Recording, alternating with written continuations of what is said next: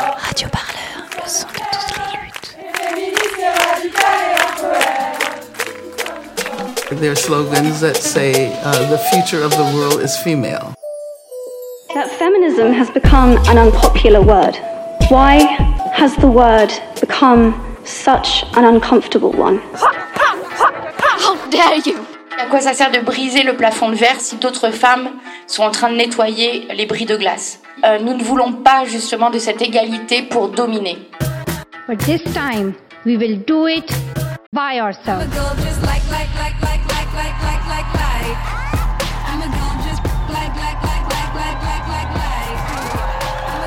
comment se réapproprier des, des tactiques, des stratégies, des actions, des pratiques qui sont reconnues comme viriles, masculines. La faute, c'est elle. Alors comment elle s'est habillée Qu'est-ce qu'elle a fait Qu'est-ce qu'elle a dit Qu'est-ce qu'elle a bu Mais arrêtons, quoi. Et c'est possible de faire autrement, société. Radio Parleur, le son de toutes les luttes. En 2020, les féminismes sont en mouvement, ils bouillonnent. Les actions se multiplient et les stratégies se confrontent. Le mouvement MeToo, lancé en 2007, est posé comme curseur d'un renouveau. Mais quel héritage permet ce nouvel élan? Comment la lutte a-t-elle muté depuis? À quoi ressemble le féminisme nouvelle génération? Quels questionnements le traversent On voudrait se pencher ensemble sur les mots, les gestes, les leçons, les failles, les images que les féminismes revêtent. Genre au point, épisode 1. La violence des femmes.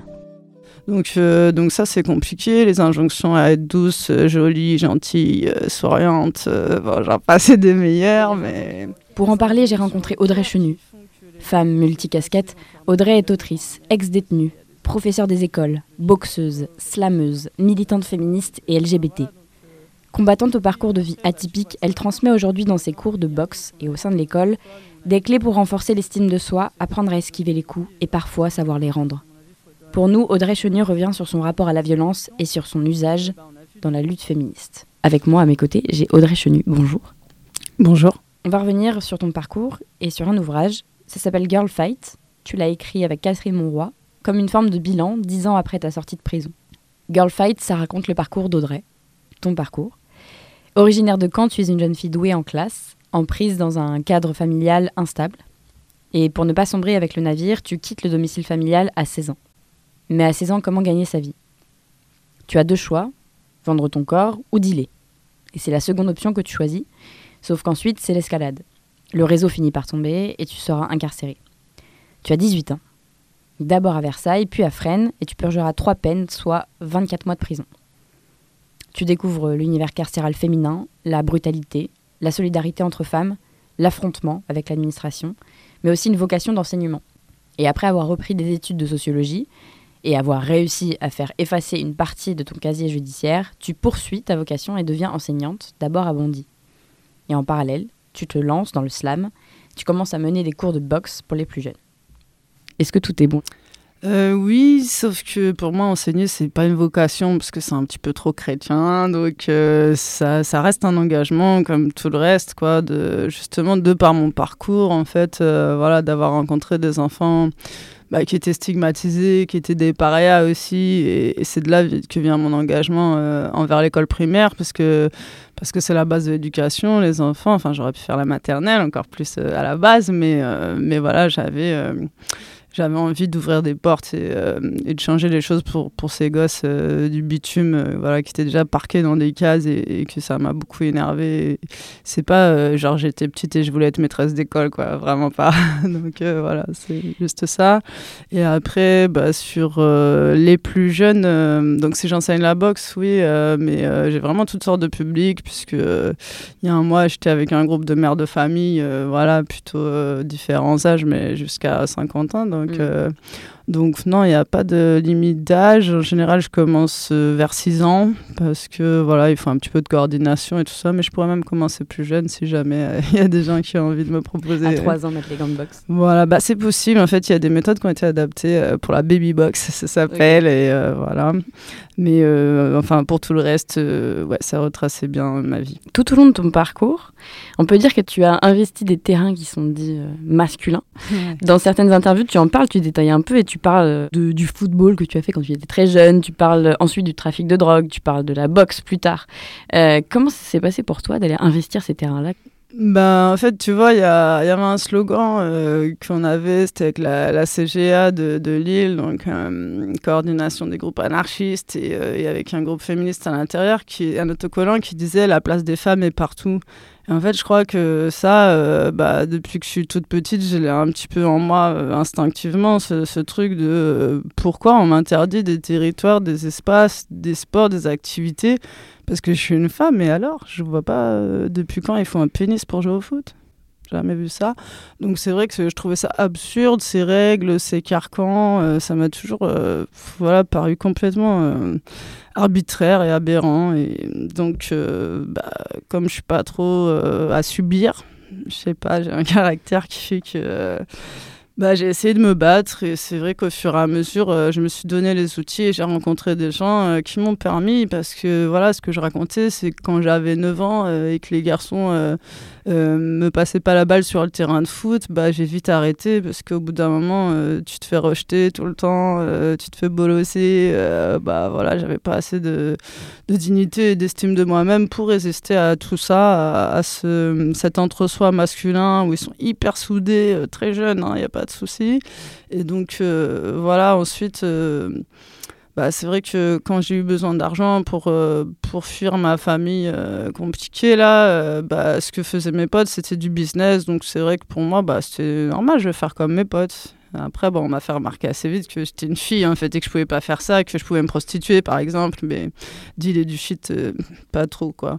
Et moi, euh, j'avais une, vision de mon corps et j'avais pas envie de me prostituer, en tout cas, donc, euh, donc j'ai fait du business. Et donc, c'est un peu, à la fois, je suis têtue de base, et, et en même temps, bah, ouais, il y a un côté euh, subversif où j'avais envie de prouver, entre guillemets, que qu'on pouvait être partout et faire tout en tant que fille, femme. Et vraiment, je voulais prouver à tous ces gens, parce qu'en fait, si tu te rends compte, la domination masculine et, et tout ça, là, c'est pas, enfin, c'est, c'est des croyances. Fait, c'est que des croyances. Il n'y a rien. euh, Quand tu creuses un petit peu et du coup mettre les gens en face de ça, je crois que c'est vraiment quelque chose que je voulais faire. Et au-delà de la croyance, c'est aussi un travail de socialisation dans ce sens-là. Est-ce que, de ton Mhm. point de vue, on apprend un peu aux filles à être euh, faibles ou en tout cas inconscientes de leur puissance? Bah, j'ai aussi choisi l'éducation euh, par rapport à ça, pour changer ça. hein. Mais euh, donc aujourd'hui, j'ai envie de dire que ça change. Je sors de trois heures de formation sur l'égalité filles-garçons, euh, voilà, tombe euh, à. Bobigny. hein, donc dans ma circonscription, mais enfin ça se fait un peu partout, mais tout de même, donc la plupart des, des collègues qui étaient là, elles disaient qu'elles avaient eu trois heures de formation dans toute leur, leur carrière sur ce sujet, ce qui est vraiment peu et ce qui permet pas d'agir au quotidien, voilà, face à des instances de socialisation très fortes comme la famille, l'école, le groupe de pères, etc. Mm. Donc euh, voilà, mais euh, bah, moi du coup pour enseigner depuis pas mal d'années, pour avoir amené des gamines euh, jusqu'au collège, il y en a qui sont au lycée maintenant que je croise parfois. Bah oui, on peut changer des choses parce que bah, c'est tout un petit un tissu. Moi aussi, j'ai essayé de faire de la formation sur cette question au niveau syndical et au niveau pédagogique parce que à l'époque, l'institution ne le faisait pas, il y a 10 ans par exemple. Et c'est vrai que bah, y avait un certain nombre de choses que j'essayais de montrer parce que je suis sociologue aussi de formation, donc j'avais une analyse euh, voilà des phénomènes, des stéréotypes, etc. que j'essayais de partager. Et des collègues assez jeunes qui débarquaient me disaient mais mais comment ça se fait en fait que les filles réagissent comme ça, les garçons réagissent comme ça? Et du coup, on essaie de décortiquer, de voir que c'est tout un tissu de facteurs et de remarques que tu te prends à longueur de temps en fait et qui font que tu vas adopter tel ou tel comportement. Mais c'est vrai que c'est assez subtil, c'est pas forcément écrit, c'est pas forcément voilà. Dans les textes, on a les mêmes droits, en effet. Maintenant, à l'usage, dans comment on se comporte, bah il y a des réprobations et des approbations qui vont diriger euh, ton attitude quoi. Et c'est vrai que bah, en tant que fille, par exemple, euh, quand, enfin si je parle de moi ou si je vois autour de moi les gamines qui sourient pas, par exemple, c'est super mal vu. Et moi, je trouve qu'un, enfin, pour, comme pour tout le reste, moi, je vais sourire si j'en ai envie, mais pas parce qu'il faut. Enfin, vous voyez, juste par sincérité et tout ça. Donc, euh, donc ça, c'est compliqué. Les injonctions à être douce, euh, jolie, gentille, euh, souriante, euh, bon, j'en passe des Et meilleures. les mais- injonctions au care aussi à prendre soin, Et les gens- à être... les injonctions au care qui font que les meufs vont s'effacer, vont fermer leur gueule devant un mec parce qu'il y a des enjeux de séduc ou de je sais pas quoi. Donc oui, mais après, bah, tu vois que ça change parce que par exemple, les gamines qu'on a eues dans notre école, où on a eu une équipe qui agissait sur les questions de sexisme et d'homophobie et de racisme également, parce qu'à mon avis, il faut être dans l'intersectionnalité quand on agit sur ces questions. Euh, bah, on a vu des gamines qui avaient des comportements euh, différents, quoi, qui se laissaient pas faire, qui n'étaient pas forcément dans le care. Après, souvent, la société les a sanctionnés assez vite. Donc, ce qu'on a fait, euh, voilà, c'est limité. Je pense à une gamine qui avait appris l'autodéfense et la boxe avec moi, par exemple, que j'ai suivi plusieurs années et qui au collège se retrouve en conseil de discipline parce qu'elle s'est défendue contre un mec qui la harcelait. Et c'est elle qui est exclue de l'école. Et ça, c'est le système actuel, la société dans laquelle on vit. Mm. Donc, euh, se battre en fait contre euh, les stéréotypes et la domination masculine, il faut savoir que ça t'expose à des sanctions. Parfois, cet usage de enfin, c'est la réactivité des femmes ou l'usage d'une violence qui peut être contrôlée. Euh, est-ce que pour toi, elle est toujours condamnée aujourd'hui, toujours sanctionnée? Oui, pour moi, il y a des inégalités claires par rapport à la violence des femmes. Elle est toujours euh, plus sanctionnée, quoi. Elle n'est pas normale, elle n'est pas naturelle, toute la connerie, euh, voilà, gros guillemets, hein, sur tout ça. Mais en tout cas, elle, est moins habituelle, on est moins confronté. Donc, donc, il ne faudrait pas que ça contamine toutes les autres. Alors, faut agir contre ça, quoi. Il y a un petit peu ça qui vient de, la justice, des, des institutions normative euh, voilà, éducation, etc. Quoi.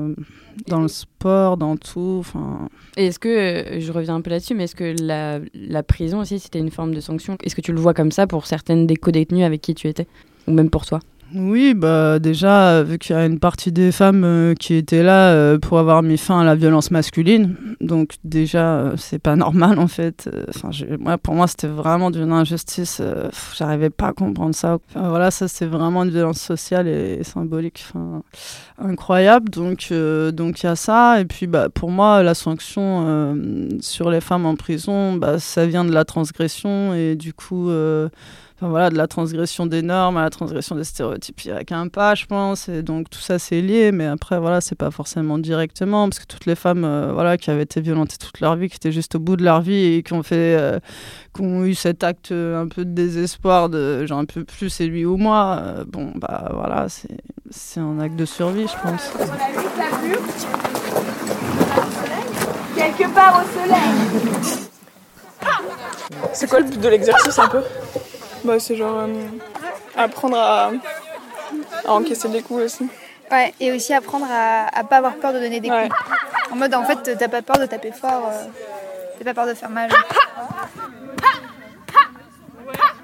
Et n'hésite pas ici, regarde, il fait. Ouais, ressort, et puis t'avances, t'es en mode avancer sur elle. D'accord, j'avance sur elle. Ouais, ouais c'est mieux. Et, et ah, plus d'énergie dans la voix aussi. Fléchissez les jambes, ouais, c'est pas mal. Franchement. Stop Et je reste en posture à la fin. Voilà. Et je respire bien et vous, euh, vous dites moins fort, vous osez. Euh, c'est vraiment l'idée. Je, je suis pas un bloc, hein, elles m'ont poussé, j'ai accepté, hop. Mais tout ce que je veux, c'est m'enraciner. Je suis juste bien euh, dans mon corps, comme ça, malgré le fait qu'on me pousse. Je voudrais pas être ce gars qui va l'agresser. Mais j'aimerais voir le gars qu'elle défoncera. Un outil qui peut être euh, utilisé pour maîtriser sa force, sa violence, et ça peut passer par la, boxe. En 2017, tu montes avec un partenaire l'association Girl Fight. Ouais, c'est un ring pour toutes euh, depuis, mais euh, voilà, c'est le même esprit et même objectif. Toi, tu entraînes des femmes à la boxe. Comment tu en es venu, toi, à boxer et comment tu le considères comme outil, la boxe, pour justement canaliser cette violence?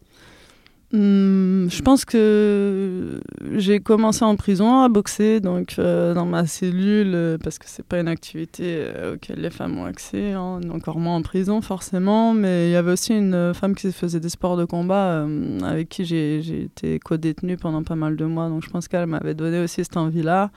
Et puis la rage, la rage sauvage qui s'est libérée en moi face au système pénitentiaire et à toute la souffrance de ces femmes euh, avec qui je vivais. Donc, euh, donc voilà, j'ai commencé un peu à, faire du sport en prison. Et puis après, bah, quand je suis sortie, j'étais à la fac. Et euh, j'ai découvert la boxe française. Enfin, je faisais plein de sports différents, mais c'est vrai que la boxe m'avait toujours attirée, je crois, parce qu'en prison, j'ai compris que la vie, c'est un combat. Si jamais je l'avais pas compris avant, on sait pas. Mais en tout cas, euh, enfin voilà, je me suis dit vraiment aussi que, euh, parce que je suis arrivée, bon, j'étais un peu dans l'autodestruction à l'adolescence.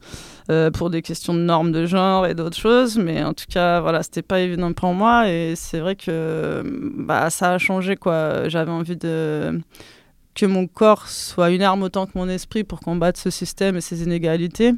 Et du coup, euh, voilà, c'est la boxe, ça allait bien avec ça, le fait de se renforcer, d'avoir plus de muscles, plus de souffle, euh, tout ça. Et donc, j'avais envie ouais, de, de, de redonner un peu de dignité de, à mon corps. Et, Et c'est ce que tu bien. enseignes maintenant euh, dans tes cours aussi. Ça fait partie du truc, ouais. Ouais, parce qu'on a appris à, à haïr nos, nos corps de femmes, en fait, euh, souvent, euh, parce qu'ils sont jamais dans les normes, parce qu'il y a trop de normes, en fait, qui nous encadrent, et donc euh, c'est compliqué, quoi, de, de correspondre aux, photos de magazines, ou à je ne sais quel bullshit qu'on Mm. nous renvoie sans cesse. Par exemple, les, les femmes, enfin le muscle. Ouais. Enfin, je veux dire, les bras musclés des femmes, etc. Ah c'est oui, pas. Ça, c'est pas beau. Bon, bah, ça, on, on lutte encore contre ça, parce que, bah, notamment avec les adolescentes, mais aussi avec des femmes adultes. D'ailleurs, les deux, en fait, me disent régulièrement, euh, mais je veux pas avoir des bras de bonhomme. Et, euh, et en fait, ça, c'est quelque chose que moi, j'ai entendu souvent à la salle de boxe. Et qu'une amie aussi à moi qui est championne de France, euh, ben, je me rappelle quand elle avait 13-14 ans, pareil, elle savait pas trop quoi leur dire. Donc moi j'essayais de l'aider et tout à ce moment-là parce que c'était genre arrête de t'entraîner, tu vas avoir des bras de bonhomme. Et à la fois elle disait je veux être championne, il faut que je m'entraîne. Donc voilà, ce paradoxe-là, et du coup c'était pas facile quoi. Et euh, actuellement, bah, les boxeuses que j'entraîne, ouais, parfois elles me disent euh, non, moi je fais pas cet exercice parce que je vais avoir des gros bras et tout ça. Et donc bon voilà, souvent je- j'entends ce qu'elles disent et puis au fur et à mesure j'essaie de faire bouger les lignes, mais euh, voilà, ça prend un peu de temps. Et quel corps musclé de femme on voit? T'en as vu, toi Il y en a tellement peu que c'est compliqué. Par exemple, Myriam, La- Myriam Lamar, moi, c'était euh, une de mes idoles. euh. Et euh, tout le monde disait, c'est un bonhomme, tout le temps. Et je disais, mais non, c'est une femme forte et musclée. Voilà. Et elle a jamais transitionné. Je veux dire, il faut respecter aussi les identités de genre, euh, quelles qu'elles soient, quoi. Et donc, euh, donc oui, c'est compliqué ce, truc, d'une femme forte. Et voilà. Et donc, moi, j'ai eu, euh, besoin de boxer pour moi. Et d'autant plus. Donc, après, j'ai arrêté euh, parce qu'à la fac, euh, du coup, c'était. Alors, la boxe française, c'était très mixte. C'était très. euh, faut aller boxer avec les mecs. Et moi, j'avais pas envie. Je voulais rester avec mes copines avec qui je m'entendais bien et qui sortaient de prison aussi. On avait un peu les mêmes euh, envies, quoi. Et voilà. Et du coup, ils nous obligeaient, en fait, à boxer avec les mecs. Et ça, ça m'a saoulé dans la mixité. Et après, euh, donc je suis revenue quelques années plus tard, parce que suite à un accident, j'ai pas pu reprendre euh, le sport euh, pendant pas mal d'années. Et quand je suis revenue, j'étais instite depuis 2-3 ans euh, à Aubervilliers, à côté. Et euh, il y avait énormément de violence euh, autour de moi, dans la cour, dans les rapports entre les gens. Et euh, moi, je suis un peu éponge. Alors, du coup, j'avais besoin d'évacuer ça. Et il se trouve qu'Aubervilliers, c'était la ville de la boxe féminine, puisqu'il y avait 10 championnes à ce moment-là, donc en 2009. Euh, et euh, dans le journal de la ville, je voyais régulièrement ces images de championnes. Et en fait, c'est cette représentation, je crois, qui m'a donné vraiment. quoi les modèles, ça Comme quoi, c'est super important. Et du coup, je suis allée voir un gala et j'ai vu Sarah Ouramoun sur le ring, qui a été championne olympique, championne du monde depuis, qui a pris sa retraite il y a peu. Et euh, en fait, j'avais, voilà, été vraiment impressionnée. Je me suis dit, ok, je vais faire ça. Et deux mois plus tard, j'étais à, à l'inscription, quoi. Euh, bon, à la base aussi, je faisais du slam, je faisais des ateliers slam, je faisais d'autres trucs. Et c'est vrai que euh, moi, je trouve qu'on apprend toujours en apprenant aux autres. Pour moi, c'est comme prendre les armes, comme je l'ai fait avec le slam, avec les mots, parce que là aussi, quand on était sur scène slam, on était 3 meufs sur 30, euh, voilà, à peu près le même ratio que dans la boxe finalement. Et donc, euh, bah, moi, je trouvais ça important qu'il y ait des femmes sur l'espace public, sur la scène. Euh, bah, du coup, là, c'était un petit peu pareil. Et puis, euh, puis en fait, il y en avait très peu qui tenaient parce que. Parce qu'il y a un paternalisme dans les salles de boxe. Enfin, il y a plein de choses qui font que tu n'as pas envie. Alors, soit tu vas être jugé, jaugé sur ton apparence physique, soit tu vas être renvoyé à ton rôle de femme. Genre, tu ne devrais pas être là, euh, vas-y, euh, je te mets un gros coup, puis tu rentres chez toi. Enfin, voilà, il y a eu plein de choses qui font que c'est vraiment dur de, persister. La plupart des femmes, du coup, moi, ça fait euh, c'est la 9 année où je suis dans cette salle. Euh, le max que j'ai vu, c'est 3 ans que les filles En tiennent. euh, et en général, c'est une ou deux sur la vingtaine qui est inscrite au départ, quoi. Donc c'est vraiment un écrémage de fait, quoi, par euh, l'ambiance justement, euh, et aussi euh, des coachs qui relèvent pas euh, du tout. Enfin voilà, quand le sexisme est banalisé, quoi. J'en ai eu un une fois qui relevait un petit peu, et ça fait que dans son cours il y a beaucoup plus de femmes. C'est tout simple, hein. c'est l'équation, voilà. Mm. Donc il y a ça et du coup euh, moi je, trouvais que c'était quelque- enfin la boxe elle a changé ma vie, mon rapport à mon corps, aux autres, au combat, à plein de choses Et euh, je me suis dit que ça pouvait servir à d'autres, tout simplement, parce que, bon, voilà, je suis un peu communiste, anarchiste aussi, j'ai envie de partager. Du coup, assez vite euh, aussi, j'avais envie d'apprendre aux enfants, en fait, euh, puisque je passe la majeure partie de ma vie à côtoyer des enfants. Et souvent, bah, je voyais qu'il y avait certains garçons qui rentraient pas forcément dans les normes, qui se faisaient, du coup, bolosser, mépriser et tout ça. Et puis les filles, on n'en parle même pas, c'était tout le temps relégué, voilà. Euh, dans les marges, euh, dans l'espace tout d'abord, et puis euh, dans la parole et dans tout ça. Et donc, je me suis dit, bah, j'aimerais bien enseigner la boxe éducative. Donc, la boxe éducative, c'est la même chose que la boxe anglaise, sauf que ça la touche au lieu de mettre des coups pour préserver l'intégrité des enfants. Et puis, au fur et à mesure bah, j'en parlais autour de moi. Il y avait des filles qui avaient envie de faire de la boxe, tout ça. Donc j'ai commencé. Et puis euh, je me suis dit que j'avais envie d'avoir euh, les outils. Alors je sais pas si c'est aussi un complexe parce qu'en tant que meuf, tu as toujours besoin euh, d'avoir plein de diplômes, les plein de formations pour t'autoriser à, à voilà, pour se légitimer à enseigner la boxe. Du coup, moi j'ai passé tous les diplômes et tout à la fédération. donc voilà, ça veut dire se taper des formations où t'es deux meufs sur 30, où ils tiennent la porte. Et voilà. Donc c'était dur, mais c'était aussi euh, leur prendre les armes pour les donner aux femmes. Quoi. Il y avait un truc de, voilà, je redistribue en fait et aux enfants. Donc, euh, donc ouais, ça a été ça mon moteur. Et puis j'ai pas regretté parce qu'en fait, je voyais euh, comment moi ça m'avait transformé. J'ai vu très vite euh, les femmes autour de moi comment ça pouvait aussi transformer leur confiance en elles. Tout d'abord, c'est surtout sur ça qu'on travaille. Après, j'ai fait de la mixité parce que j'entraînais en club municipal aussi et j'ai essayé, mais c'était avec les ados, c'était compliqué. Les mecs supportaient pas de boxer avec des filles. Bon, euh, du coup, j'ai fait très vite, euh, j'ai ressorti l'outil de la non-mixité que j'avais acquis dans, mon militantisme féministe. Et j'ai trouvé que c'était approprié, quoi, tout comme pour l'autodéfense, parce qu'on a justement un rapport au corps et à la violence très différent, comme tu l'as dit au début. Donc, toi, tu as fait des études de sociologie que tu as, que as repris euh, en prison. et quand tu sors, ensuite, donc tu continues tes études et à Paris 7 à Diderot, avec une maîtresse de conférence en rapports sociaux de sexe, tu approfondis un peu ton savoir sur les études de genre, le féminisme. Euh, est-ce que c'est à ce moment-là que tu t'es retrouvé à militer aussi dans des associations féministes euh, LGBT ou c'est plus tard? Enfin, comment s'est faite ton entrée un peu finalement dans le féminisme? Bah, elle s'est faite en prison en entendant d'abord tous ces récits de vie de femmes et euh, la prise de conscience de, toutes les violences qu'on avait en commun euh, dans la famille, dans la rue, dans, avec nos conjoints, etc. Et, euh, et par la lecture, parce que ça c'est mon kiff, la littérature. Et, voilà, donc j'ai lu Angela Davis, il se trouve, Race, classe et sexe. Et du coup bah, ça a mis des mots un petit peu sur euh, la révolte que je peux avoir depuis l'enfance contre tous ces territoires euh, réservés aux hommes, etc. Et ces injonctions à, rester à sa place. Donc il y a eu, euh, voilà, un petit peu commencé à conscientiser. Et puis après, bah, avec les rapports sociaux de, de genre, donc ça s'appelait comme ça à Paris 7, euh, ouais, mettre des mots sur tout ce que j'avais pu ressentir et, voir que j'étais pas folle et qu'en fait c'était objectif. C'était plus subjectif à partir du moment où tu es dans les sciences humaines et donc ça, ça m'a donné bah, aussi des outils quoi pour. Euh, ouais, pour me dire j'avais raison et que j'étais pas seule et qu'on était plein, donc euh, ça a été important. J'ai creusé un petit peu, voilà, ce truc-là. Et en fait, c'est cette prof, Jules Falquet, qui enseigne toujours aujourd'hui, qui m'a proposé une soirée non mixte. Et je suis arrivée euh, donc à la Barbare, euh, cet espace lesbien féministe à Montreuil. Et, c'est à partir de là qu'ensuite j'ai fait tout un tas de rencontres et que voilà, j'ai pu militer dans différents collectifs. Parce que sinon, moi j'étais plutôt dans les trucs euh, dans l'anticarcéral, abolitionniste et, et, libertaire, mais mais il y avait trop de sexisme et d'homophobie, c'était vraiment affligeant. Donc, donc je suis partie avec les féministes. Bah, j'ai j'ai cru trouver une famille, ouais, quelques temps. C'était donc vers 2005, hein, moi, où j'entre un peu dans le féminisme, et il y a eu directement euh, les, les, conflits à l'intérieur du féminisme par rapport aux personnes trans, par rapport aux putes, par rapport au voile. Donc c'était très clivant, vraiment les trois trucs. Grand chelem.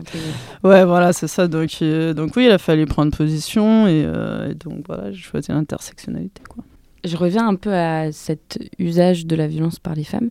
Est-ce que tu considères, dans les stratégies des mouvements féministes, que cette violence, elle fait débat et elle est clivante à utiliser dans des actions, dans des manifestations, etc. Oui, je pense que la violence est encore très clivante au sein des, mouvements féministes. Euh, ben, je me souviens, euh, donc au tout début, j'ai commencé à enseigner la boxe, donc euh, y a, je sais pas, vers 2011, comme ça. Et en fait, donc à l'époque, c'était pas du tout à la mode comme aujourd'hui, donc je devais avoir 6 ou 7 boxeuses à tout casser. voilà, et il se trouve qu'il y en a plusieurs qui étaient arrivées là suite à des violences subies et elles avaient plus envie de subir. Et donc, on se retrouve dans un concert, par exemple, où il y en a une qui dit euh, Voilà, il y a mon violeur, mon agresseur, et euh, j'aimerais bien qu'on le chope dans un coin et qu'on lui. Règle son compte Ouais, que je puisse au moins euh, lui renvoyer un peu de la violence que j'ai subie. Et, et voilà, j'ai besoin de ça parce que la justice fera rien, parce qu'on m'écoute pas, parce que voilà, c'était vraiment important pour elle.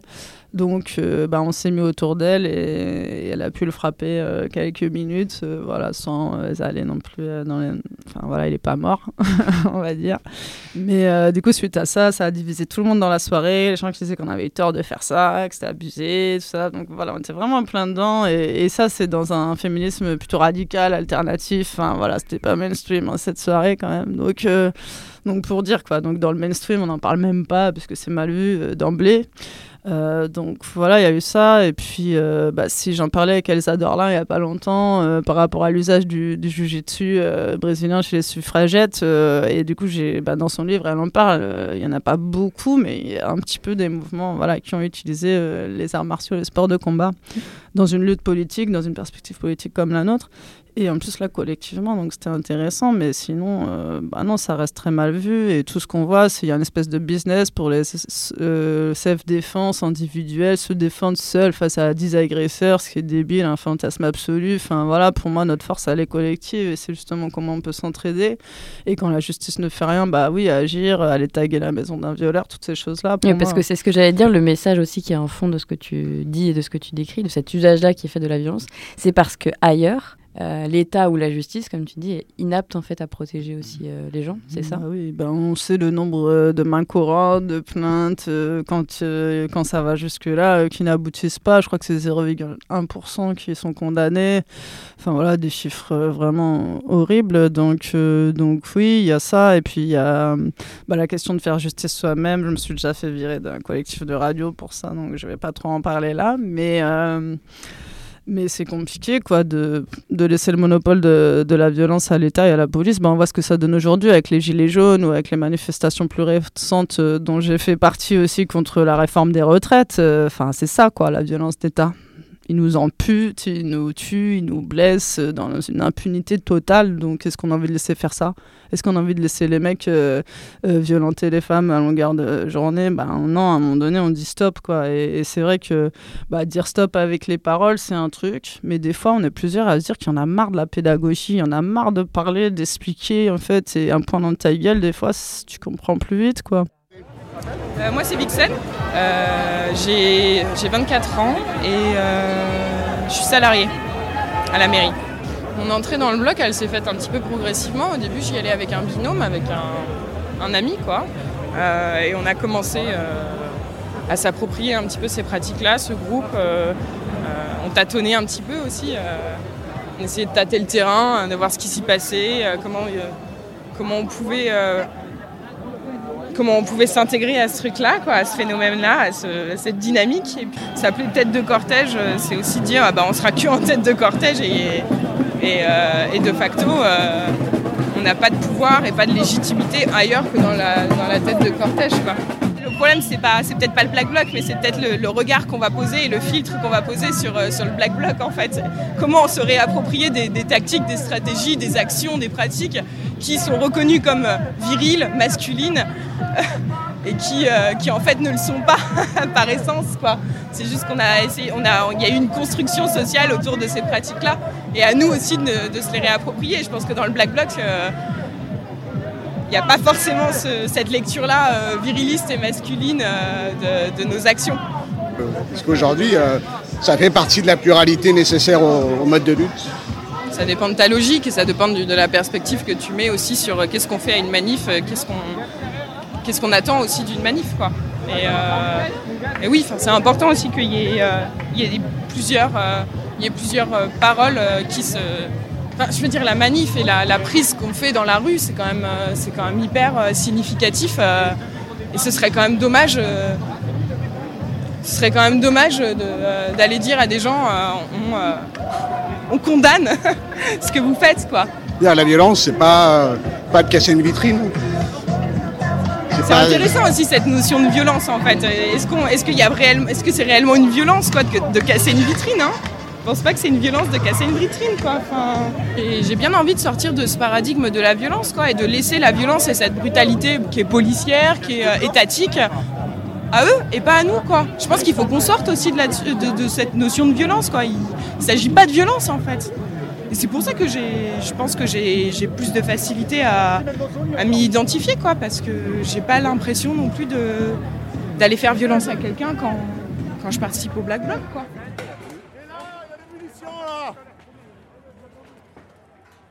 Au fur et à mesure des mouvements sociaux qu'on a pu observer, euh, la loi travail en 2016, euh, cette année de Gilets jaunes qui vient de s'écouler, là tu parles des manifestations contre la réforme des retraites. Euh, dans ces manifestations, il y a des cortèges de têtes qui se forment. Nous, on a observé hum, de plus en plus de femmes, en tout cas, qui rejoignent les cortèges de têtes, qui prennent la tête, qui taguent, qui cassent, qui haranguent la foule, qui sont là, qui occupent l'espace public. Comment tu le perçois ça de, de parce qu'on va dire que les cortèges de tête étaient ma grande dominante masculine. Euh, comment tu le ça que des femmes euh, prennent la tête des cortèges? Ben tant mieux, ben, je crois qu'il y a le rapport de force euh, quand même, à force de se battre, de s'imposer, de faire aussi l'outil de la non-mixité, hein, mine de rien, de se former entre nous aussi. Moi je fais partie de SO à Sud-Éduc par exemple, où justement c'était un des rares SO, service d'ordre de manif, qui était assez mixte. Quoi. Quand tu regardes la CGT et les autres, c'est vraiment pas le cas encore aujourd'hui. Donc c'est aussi des volontés. Il se trouve qu'à Sud Éducation, bah, il y a eu beaucoup de féministes qui ont fait euh, bouger les choses et les lignes et qu'après, bah, ils pouvaient plus dire non parce que sinon c'était des oppresseurs. Quoi. Et c'est aussi ça, les libertaires, ils sont gentils, les gauchistes et tout à un moment donné, mais tu peux condamner toutes les oppressions du monde en étant un putain d'oppresseur chez toi, euh, ça va quoi. Donc, euh, donc c'est pour moi, c'est des lignes qui bougent à force, quoi, avec nos combats, avec tout ce qu'on a pu amener. Donc tant mieux si maintenant il y a plus de femmes en cortège de tête. Après, j'ai l'impression que c'est dommage, mais que les modèles d'action restent très euh, virilistes et machos et et voilà. Donc moi, je suis pas forcément. Enfin après, je, je sais pas, chacun ses, ses moyens d'action, mais c'est vrai que. Quand, veut dire, quand tu dis les modèles d'action sont un peu virilistes, c'est Ouais, euh, gueuler, la course à celui qui casse euh, le plus fort, c'est ça Moi, c'est pas, voilà, pas mon truc. Mais, euh, mais ouais, je suis pas là pour juger la légitimité des, des moyens d'action. Donc, euh, bah, je trouve ça bien qu'elles se sentent légitimes et qu'elles puissent aussi exprimer leur colère comme ça, parce qu'il s'agit de ça avant tout aussi, de tout ce que tu encaisses et que tu dois intérioriser et que tu deviens folle ou malade avec toutes ces conneries. Et donc, euh, ouais, sortez la violence. Enfin, ce que moi j'ai pu observer dans les préparations, par exemple, de mouvements comme le 23 novembre, etc., qui est quand même en majeure partie, on va dire, l'idée par nous toutes, même s'il y avait beaucoup de collectifs présents très différents. Euh, bah justement, cette acceptation de d'une certaine radicalité ou d'une certaine acceptation de la violence, elle est très très vite rejetée en fait. Donc comment on fait pour combiner toutes ces féministes ensemble, sachant que certaines stratégies ou certains comportements sont rejetés un peu d'emblée quoi. Bah, je sais pas si on peut, parce que voilà, il y a les questions de classe et de race qui nous traversent aussi, quoi. Il suffit pas d'être féministe. Il y a plein de féminismes différents, et peut-être tant mieux. Et voilà. Et du coup, bah, il y a des moments, je pense, où on peut se rejoindre et lutter tout ensemble, et il y a des moments où ça implique euh, différents, différentes actions et différents groupes qui s'unissent ou pas. Enfin, voilà, ça peut pas être toujours. euh, Les alliances, elles sont diverses et variées, je pense, dans tout combat politique. C'est comme euh, bah, celle qui critique le voile, en fait. On t'a pas dit comment tu devais t'habiller. Ou la question, c'est la liberté du corps des femmes. Donc pour moi, la liberté des moyens d'action, c'est identique. Quoi. On n'a pas à juger et à dire celui-là, il est mieux qu'un autre. Euh, voilà, c'est juste moi, je me sens mieux avec celui-là. Bon, bah, moi, par exemple, je vais pas être dans les cortèges de tête et tout ça parce que j'ai un casier judiciaire de base et que euh, je, voilà, je vais être em- embarqué en première. Donc, j'ai choisi d'autres moyens de lutte, mais c'est propre à mes choix, à mon vécu. Que, voilà, euh, donc, euh, donc, chacune. mais après, c'est vrai que c'est difficile de faire groupe. Et moi, je suis plus dans des groupes parce que voilà, je suis électron libre aujourd'hui parce que c'est trop compliqué de, de faire tous ces compromis. Et il y a un moment où j'ai plus envie. Mm. Euh, et je reviens un peu, peut-être que tu l'as un peu décrit, mais est-ce que toi, dans un milieu militant, tu t'es déjà re- euh, retrouvé confronté à des, à des du, machisme, du virilisme, des des tentatives de, voilà, de faire fermer sa tronche à, certains ou certaines Oui, bah, tout le temps, dans les milieux libertaires, euh, voilà, il y, a- de ça 15 ans ou 10 ans, euh, quand le féminisme n'avait pas encore percé tous ces milieux, parce que maintenant je pense qu'il est partout et c'est super, mais euh, à l'époque, bah, du coup, c'était de la drague dont je voulais pas, mais que j'arrivais pas à faire cesser. Euh, c'était euh, des privilèges de celles qui sortaient avec euh, le chef du truc. Enfin voilà, c'était ça. Plein de bah, sur la parole, c'était les grandes gueules qui parlaient. Donc, qui étaient les grandes gueules bah, Les mecs, ils ont des plus grosses voix de base. Donc, voilà, enfin, que des trucs comme ça, quoi. Et puis, les meufs qui s'occupaient des mômes quand il y avait des mômes. Enfin, toutes les injonctions, c'était le même que dans le milieu mainstream, quoi. Du coup, je voyais pas trop où était le progrès ni la liberté là-dedans. Et c'est vrai que j'ai vu assez vite ces contradictions-là, quoi. Euh, voilà, et du coup, moi, comme j'étais lesbienne, c'était un petit peu différent. J'arrivais un peu à, faire cesser des choses, mais, mais bon, ils se vengeaient sur mes copines hétéros, donc euh, ça changeait rien au problème, quoi. Mm. Euh, et juste euh, dans les mouvements féministes en général, il s'est passé énormément de choses ces dernières années. Tu, disais un petit peu dans tes mots, ça va mieux, ça se passe mieux. Euh, mais voilà, il s'est passé plein de trucs. L'explosion des, des porcs balancés sur les réseaux, la grève des femmes en Suisse, on en a parlé tout à l'heure, les chorégraphies des féministes chiliennes pour dénoncer les violeurs, les femmes de chambre en lutte, les témoignages d'actrices, d'artistes qui montrent la voie. Euh, Est-ce que du coup tu disais un peu ça va mieux? Est-ce que tu penses que les femmes ont enfin pris conscience un peu de leur puissance et la puissance qu'elles avaient? Ben, tout ça, euh, c'est pas gagné, hein, mais je trouve qu'il y a, ouais, il y a des belles avancées. euh, quand même, il y a des choses qu'on peut, plus- enfin, que les hommes ou même les femmes d'ailleurs euh, ne peuvent plus nier aujourd'hui. Des choses euh, qu'on a pu montrer, notamment bah, contre les violences faites aux femmes, quoi. Qu'il y avait un petit peu cette idée qu'une femme violée, elle l'a bien cherché, que les femmes violentées aussi, bon, si elles faisaient mieux le ménage et tout, elles n'en seraient pas là. Enfin, bon, toutes ces conneries de, de mettre la culpabilité sur les femmes, sur les victimes, etc. Ça, ça bouge un petit peu, mais euh, bon, voilà, c'est pas dans tous les milieux aussi. Je sais que là où je traîne, bon, c'est particulier, mais même quand même dans les médias, voilà, c'est des sujets dont on entend beaucoup plus parler qu'avant. Euh, euh, par exemple, les inégalités de salaire, il y a presque personne aujourd'hui qui ignore ça en termes de genre.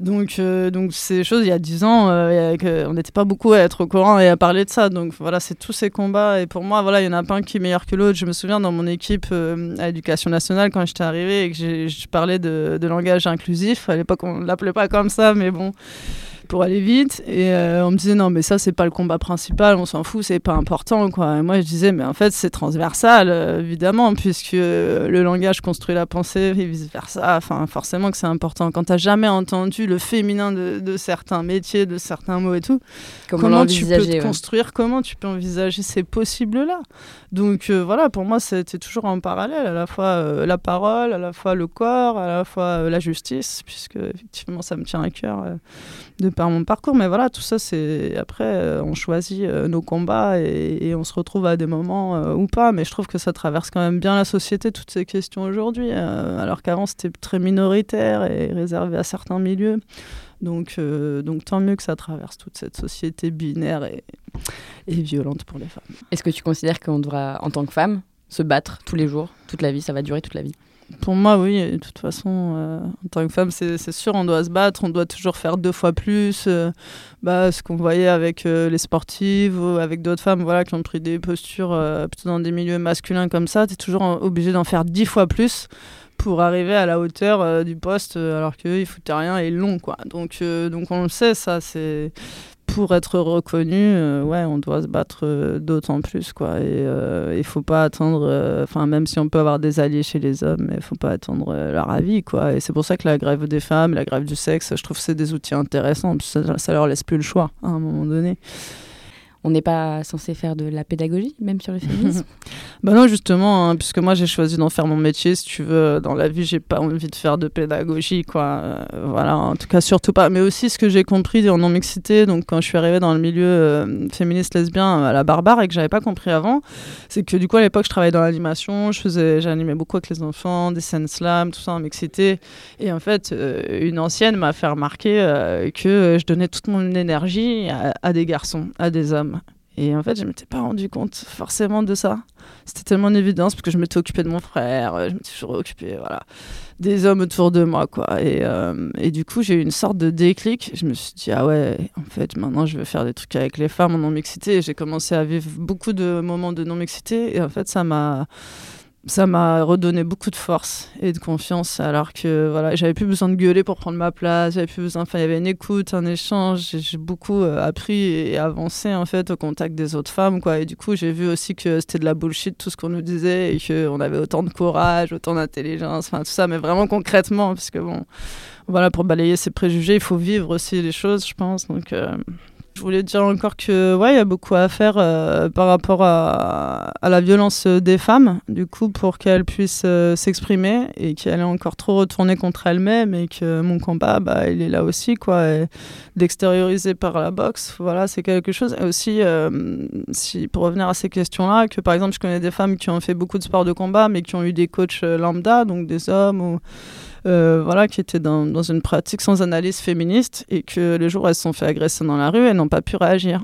Donc euh, c'est pour ça que j'essaie de développer une approche de boxe féministe différente où euh, il y a ce truc de ouais bah s'il faut s'en servir on va s'en servir mais après ça arrive souvent qu'au début ou à la fin d'un cours il y en a une qui vient me voir et qui me disent voilà j'ai vécu une situation d'agression tout ça donc donc ça m'arrive d'en parler. En général, je l'oriente euh, pour aller faire un stage d'autodéfense avec euh, les professionnels euh, féministes avec qui je suis en contact et avec qui je travaille en réseau parce que je trouve ça bien d'avoir du temps en fait pour ces moments-là. Souvent, moi, la boxe c'est une heure et demie, deux heures, donc c'est aussi des, des espaces-temps différents. Mais voilà, ce que je veux dire, c'est qu'il ne suffit pas de faire du sport de combat pour que ça change. Il faut une certaine approche. Et c'est le féminisme, à mon avis, la solution. Radio Parleur, le son de toutes les